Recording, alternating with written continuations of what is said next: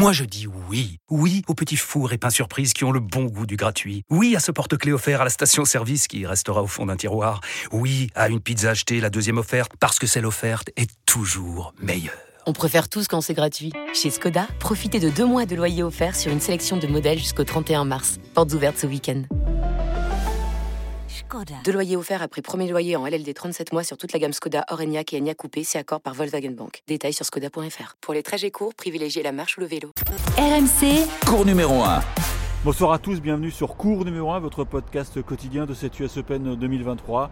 Euh, c'est un, un podcast que j'enregistre un peu euh, avec de la tristesse dans la voix parce que je suis journaliste bien sûr, mais je suis aussi supporter des- du tennis français et malheureusement euh, on- l'évidence est là. Il n'y a plus de, traces de bleu dans, les deux tableaux euh, de simple. Clara Burel a, été mangée, dévorée toute crue en, début de journée par euh, Arina Zabalenka. Et puis euh, plus tard, sur le grand stand, Arthur Ignatnech a à son tour été sorti, éjecté du tournoi par un très bon Roublev. Le Français a, pris le premier set, mais derrière il n'a pas pu tenir la cadence. Donc c'est terminé. Rideau. On va rester évidemment avec vous pour essayer de vous faire découvrir de, belles histoires, mais on commence à, s'inquiéter parce que sur les 11 derniers tournois majeurs, seul Corentin Moutet, qui était huitième de finaliste euh, en 2022 à Flushing Meadow, a, atteint les, huitièmes, a gagné trois matchs d'affilée. Et c'est maigre, c'est triste, mais c'est malheureusement le, le reflet exact du, niveau de notre tennis. Euh, on avait deux têtes de série chez les garçons cette année, mais c'était des petites têtes de série. Donc euh, pour, pour vraiment espérer euh, aller loin, vivre une deuxième semaine, il faut essayer d'être dans les 16 meilleurs joueurs mondiaux pour avoir un, tableau un peu plus facile. Ma- Maintenant, le bilan est, pas bon, bien sûr, mais euh, je- je- c'est pas aussi catastrophique que ça, je trouve. Euh, Il y a eu des perfs. Il y a eu des perfs, il y a des, Français qui ont battu des têtes de série notamment. Titouan Droguet, qui est une vraie révélation et, j'espère qu'on le reverra très vite euh, sur le circuit ATP. Euh, Arthur Fils, euh, lui aussi, a sorti une tête de série et, finalement, c'est le, match clé, c'est celui d'Arthur Fils contre, Arnaldi, puisque si Arthur Fils avait battu Arnaldi, je pense que ce soir, on sera en train de fêter la, la qualif du, du Français, puisque Arnaldi, tout à l'heure, a, a écœuré euh, Cameron Nori, donc et je pense qu'Arthur Fils aurait, aurait pu suivre les, les pas de, l'Italien. Donc euh, voilà, ça s'est joué à peu de choses, et on espère que euh, 2024 débutera de la meilleure des manières à, Melbourne pour, euh, pour l'Open d'Australie qui va lancer la, la nouvelle saison. Mais c'est vrai qu'on on commence à, à être habitué. Il n'y a pas de fatalisme. Euh, il faut juste attendre euh, que, que la relève euh, se, se fasse les dents. Alors, à cours numéro 1, vous le savez, si vous le suivez, on aime les contre-pieds. On a euh, réussi à, à se faire une petite interview sympa avec un invité exceptionnel qui, lui, va, euh, et vous allez l'entendre, va vous raconter son, son bonheur. Bonjour Albano Olivetti. Bonjour. Albano, euh, je dis que vous avez la banane parce que vous, êtes, euh, vous avez passé deux tours ici à, à l'US Open avec un, un partenaire euh, pas vraiment habituel, c'est ça, hein, Robert Galloway, un Américain. Alors déjà, racontez-nous la joie et la naissance de cette association.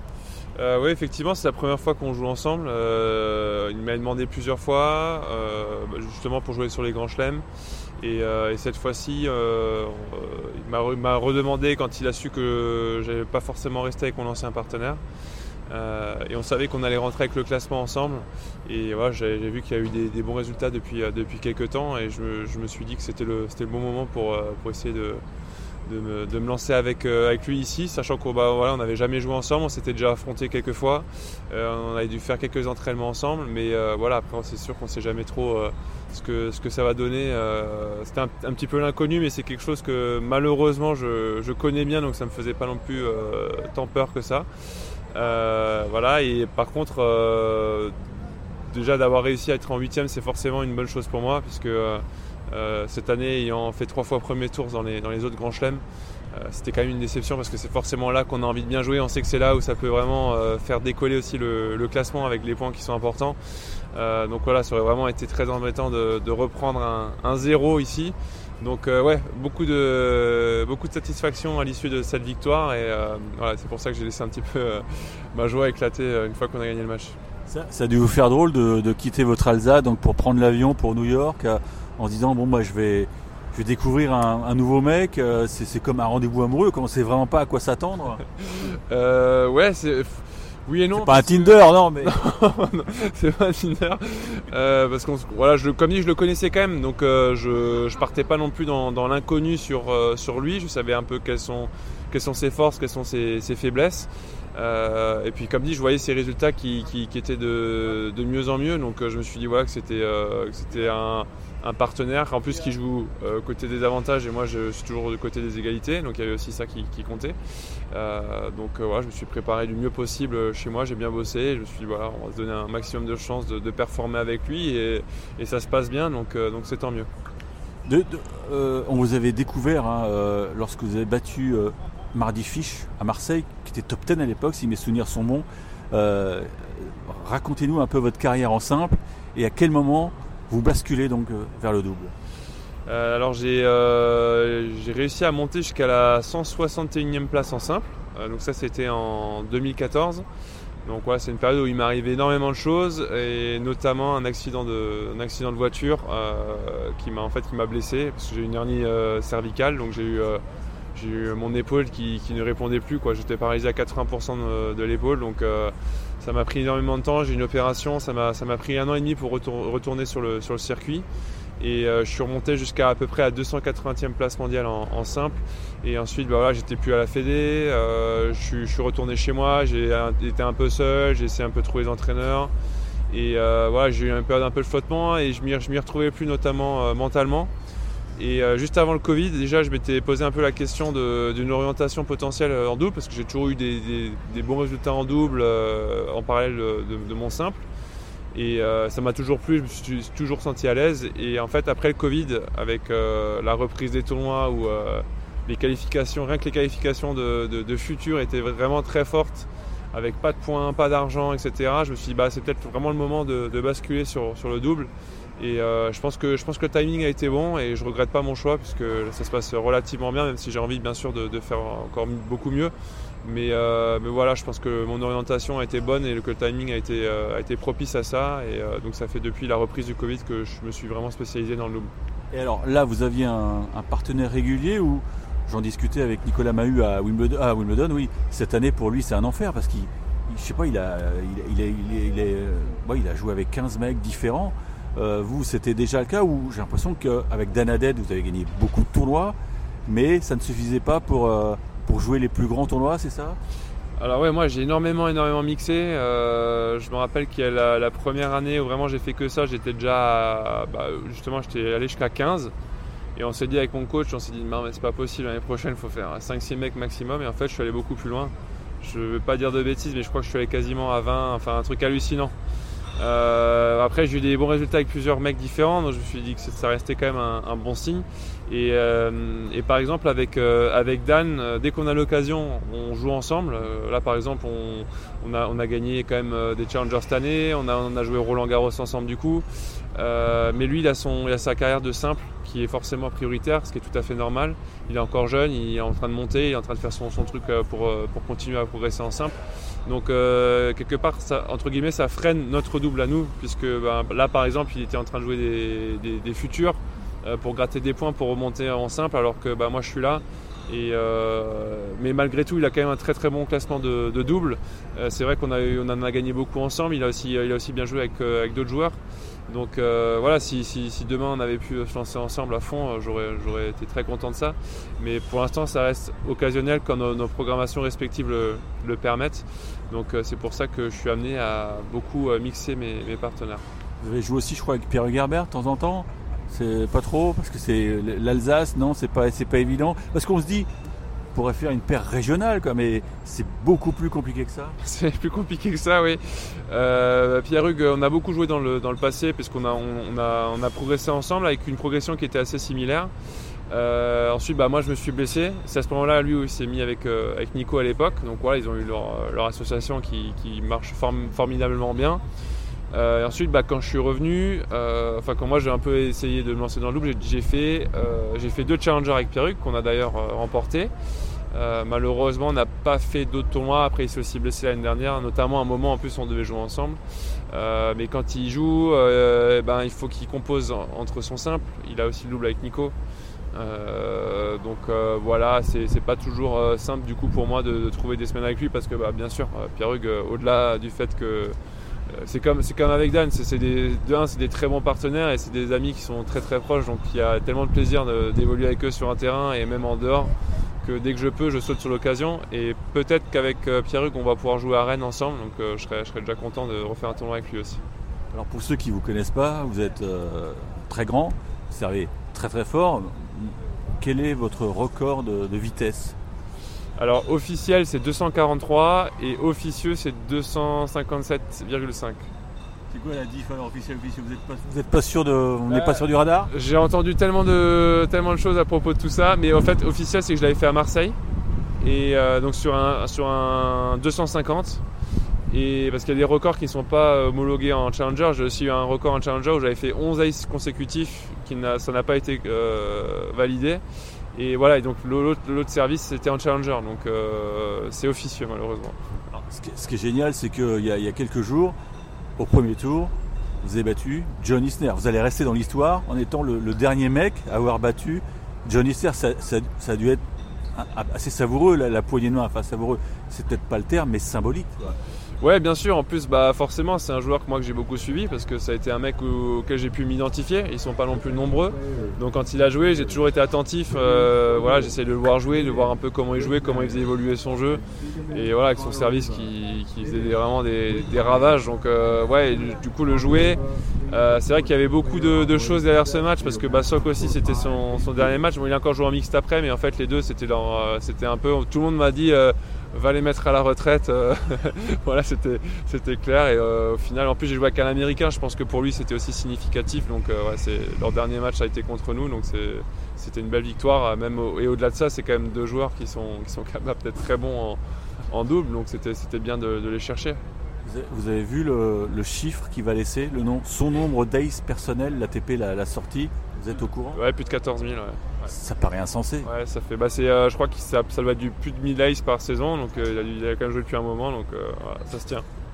Et, je vous demandais si vous vous teniez à jour sur un petit cahier, enfin peut-être pas un cahier, mais j'exagère, mais votre, votre compte personnel? Alors non, je ne tiens pas à jour, surtout que depuis je double, forcément, ben, je sers moins, donc j'en fais moins, malheureusement. Mais je sais qu'à l'époque, il y a quelqu'un qui, les avait comptés, et j'étais aussi, euh, alors j'ai évolué sur les futurs challengers, peut-être un peu ATP à ce moment-là. J'étais au-dessus de 1000 aussi sur, euh, sur la saison, donc. Euh, et ce geste, il, est naturel pour vous le service? Vous l'avez toujours eu ou, c'est justement quelque chose que vous avez travaillé? Parce qu'il faut travailler plein de choses, j'imagine beaucoup plus naturel que mon retour, ça c'est sûr. Euh, mais ouais, ça a toujours été ma, force, mais c'est normal avec mon, gabarit. Euh, et forcément, je le, travaille, et puis c'est quelque chose que j'aime bien. Euh, quand je mets un ace, je suis toujours content. Alors que ouais, c'est sûr que quand je vois le retour aujourd'hui, je, techniquement, je suis pas encore correct. Donc je me dis, ouais, il y a des choses qui sont plus faciles que d'autres pour moi.